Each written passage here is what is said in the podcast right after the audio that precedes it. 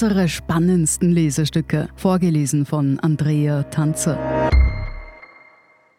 Heute, wie ich versuchte, Kryptomillionär zu werden, von Jonas Vogt.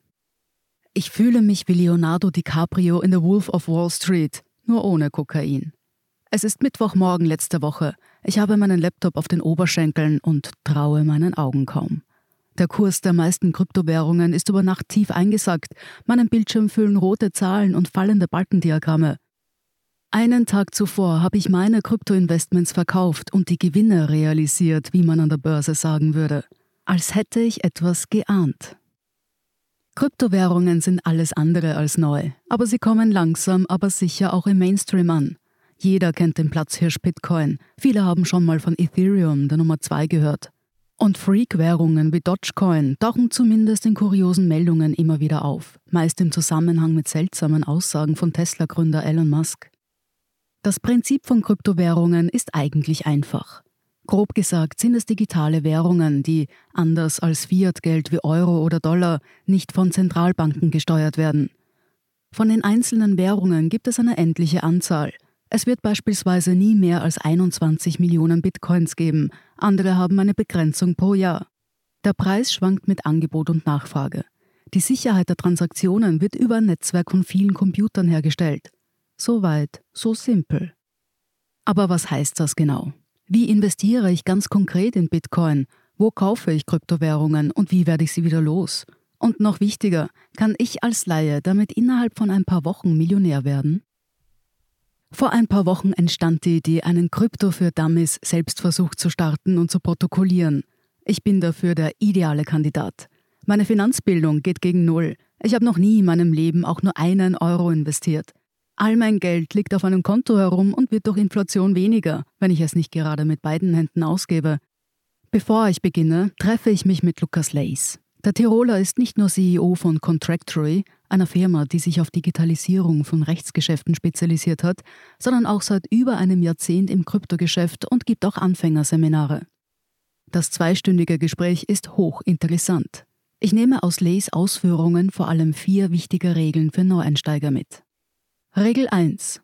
Investiere nie Geld, das du dir nicht leisten kannst zu verlieren. Regel 2. Halte dich an große, bekannte Anbieter. Als Laie kann man windige Angebote kaum erkennen. Regel 3. Denk an die Steuer. Die Kryptowelt ist nicht so anarchisch, wie manch einer glaubt. Gewinne sind steuerpflichtig. Regel 4. Informier dich.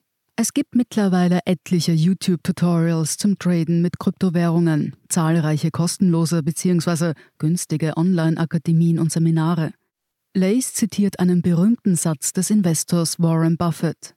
Investiere nie in etwas, das du nicht verstehst. Sagen wir mal so, an drei dieser Ratschläge habe ich mich gehalten. Kryptowährungen kauft man auf einer Trading-Plattform. Davon gibt es etliche.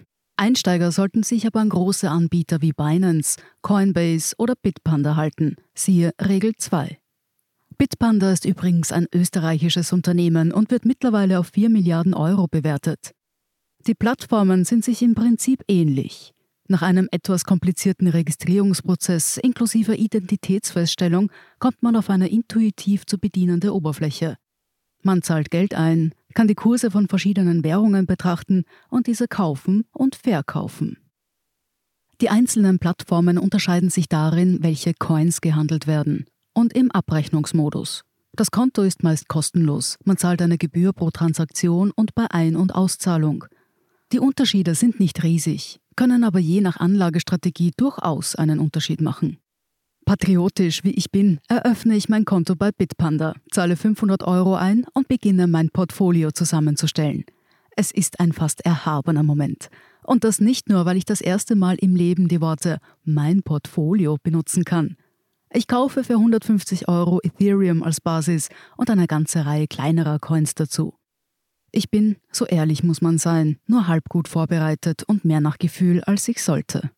Regel 4 zu beachten ist das Schwierigste und Zeitraubendste. Mein Vorgehen ist dumm, kann aber funktionieren.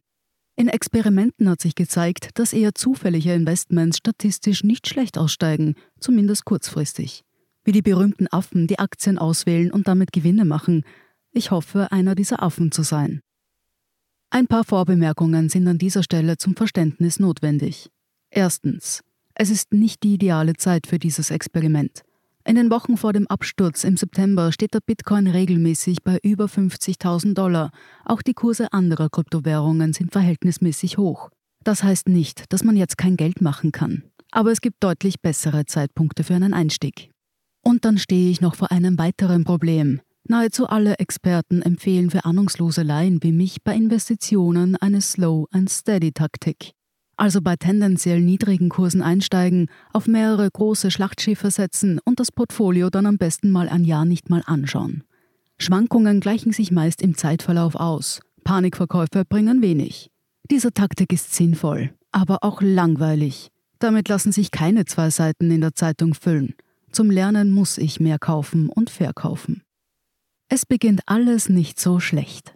Nach Woche 1 steht mein Portfolio bei 30 Euro im Plus. Nach Woche 2 steht es 20 Euro im Minus. Das sind alles vergleichsweise lächerliche Zahlen. Aber das ändert nichts daran, dass man ein bisschen den Atem anhält, wenn die Seite lädt und man darauf wartet, ob hinter dem Wert seiner Kryptowährung ein grünes Plus oder ein rotes Minus steht. Und der Körper schüttet trotzdem ein bisschen Adrenalin aus, wenn der Kurs bei einer deiner Währungen fällt und du überlegst, ob du aussteigen sollst. Das Wall Street-Parkett des kleinen Mannes quasi. Ich werde es bis zum Ende schaffen und auf Panikverkäufe verzichten. Die Entscheidung entweist sich als richtig, die Kurse stabilisieren sich stets wieder. Aber es ist psychologisch auch leicht, den Kursverfall bei einer Währung auszusitzen, in die man 100 Euro investiert hat. Der Sommer schreitet voran, der Wert meines Portfolios mir ändert vor sich hin. Die Kurse steigen, fallen und erholen sich. Es geht mal 70 Euro rauf, mal 50 runter. Ich verkaufe immer wieder mal kleinere Währungen mit einem kleinen Gewinn und kaufe neue. Ich schreibe mir auf, was ich besser hätte machen können, bin aber unterm Strich ganz zufrieden mit mir. Ich hatte drei Ziele. Ich wollte lernen, ich wollte kein Geld verlieren, ich wollte im besten Fall sogar etwas gewinnen. Hat alles geklappt. Aber ich merke auch schnell, so richtig reich werde ich so wohl nicht.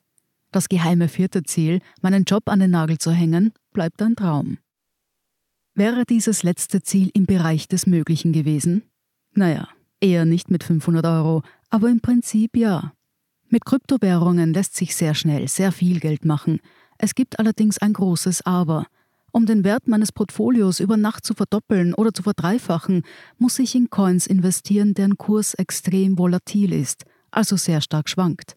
Diese Coins sind meist Spekulationsobjekte mit geringer Marktkapitalisierung. Man sagt, dieser Wert spiegele die Beliebtheit einer Kryptowährung wider. Es ist ein bisschen komplizierter, aber Pi mal Daumen gilt, je geringer die Marktkapitalisierung, desto stärker schwanken die Kurse. Kleine Währungen, die gerne auf Internet-Memes basieren, sind anfällig für Manipulationen. Auf den meisten großen Trading-Plattformen kann man nicht mit ihnen handeln. Investments in solche Coins sind ein Ritt auf der Rasierklinge. Nehmen wir als Beispiel den Coin Vive Dodge. Hätte ich vorletzten Sonntag für 100 Euro Vive Dodge gekauft, hätte ich die Coins Montagmorgen um 300 bis 400 Euro verkaufen können. Das hat aber auch eine Kehrseite. Hätte ich zum Zeitpunkt, als ich mit dem Schreiben dieses Artikels begonnen habe, 100 Euro investiert, wären daraus bei Abgabe ein paar Stunden später 61 Euro geworden. Solche Kursschwankungen sind bei den Coins mit größerer Marktkapitalisierung nicht ausgeschlossen, aber weniger wahrscheinlich. Hätte ich mein Geld in kleinere Coins investiert, wäre ich jetzt vielleicht reicher, aber ich hätte auch alles verlieren können. Als ich das Experiment für beendet erkläre, weiß ich noch nicht, dass ich dafür quasi den idealen Zeitpunkt gewählt habe. Mit meinem Portfolio habe ich in den vergangenen Wochen knapp 11% Rendite gemacht. Das kann man jetzt unterschiedlich bewerten. Natürlich sind 11% deutlich mehr als alles, was ich bei einer Bank bekommen könnte, vor allem verglichen mit einem normalen Sparbuch und für täglich verfügbares Geld. Aber ganz so einfach ist es dann auch wieder nicht. Ich habe mit einem hohen Risiko angelegt und hätte jederzeit mit einem dicken Minus aufwachen können. Das passiert bei einem Sparbuch nicht und das Risiko muss man in die Rechnung einbeziehen. Mit mehr Vorbereitung hätte ich wahrscheinlich mehr richtig machen können. Dicke Fehler sind mir aber, glaube ich, nicht passiert. Geld liegen gelassen habe ich durch die unnötig hohe Zahl an Transaktionen, die aber im Kontext dieses Experiments notwendig waren. Würde ich noch einmal privat anlegen, was ich vermutlich tun werde, würde ich exakt das tun, was mir von Anfang an geraten wurde. Auf einen Moment warten, in dem große Kryptowährungen wie Bitcoin und Ethereum niedrig liegen, in beide je 1000 Euro investieren und das Ganze dann in Ruhe liegen lassen, bis ich zu einem günstigen Zeitpunkt verkaufen kann. Ein Restrisiko bleibt natürlich, aber das ist auch eine für Laien halbwegs sichere und machbare Strategie. Der Markt der Kryptowährungen ist extrem kompliziert und gleichzeitig oft einfacher als man denkt. Man kann sich das vielleicht wie ein Meer vorstellen. Es gibt mehrere Schichten, und je tiefer man kommt, desto wilder und weniger verständlich wird die Umgebung. Weit unten ist der Sauerstoff knapp. Man kann schnell viel Geld machen und es schnell wieder verlieren. Wer sich aber mit seinem kleinen Segelboot auf die halbwegs ruhige Wasseroberfläche hinauswagt und keine riskanten Manöver durchführt, der wird vermutlich nicht ganz untergehen. Nach diesen Wochen voller Käufe, Verkäufe und einigen Fehlern weiß ich jetzt deutlich mehr über Kryptoinvestments. So richtig verstanden habe ich Kryptowährungen allerdings noch lange nicht. Trotzdem habe ich knapp 11% Rendite gemacht. Das sind zwar nur 55 Euro, aber immerhin ein Gewinn. Was sagst du nun, Warren Buffett? Sie hörten, wie ich versuchte, Kryptomillionär zu werden, von Jonas Vogt. Ich bin Andrea Tanzer. Das ist der Standard zum Hören. Um keine Folge zu verpassen, abonnieren Sie uns Apple Podcasts oder Spotify. Und wenn Ihnen unsere Lesestücke gefallen, freuen wir uns über eine 5-Sterne-Bewertung. Bis zum nächsten Mal.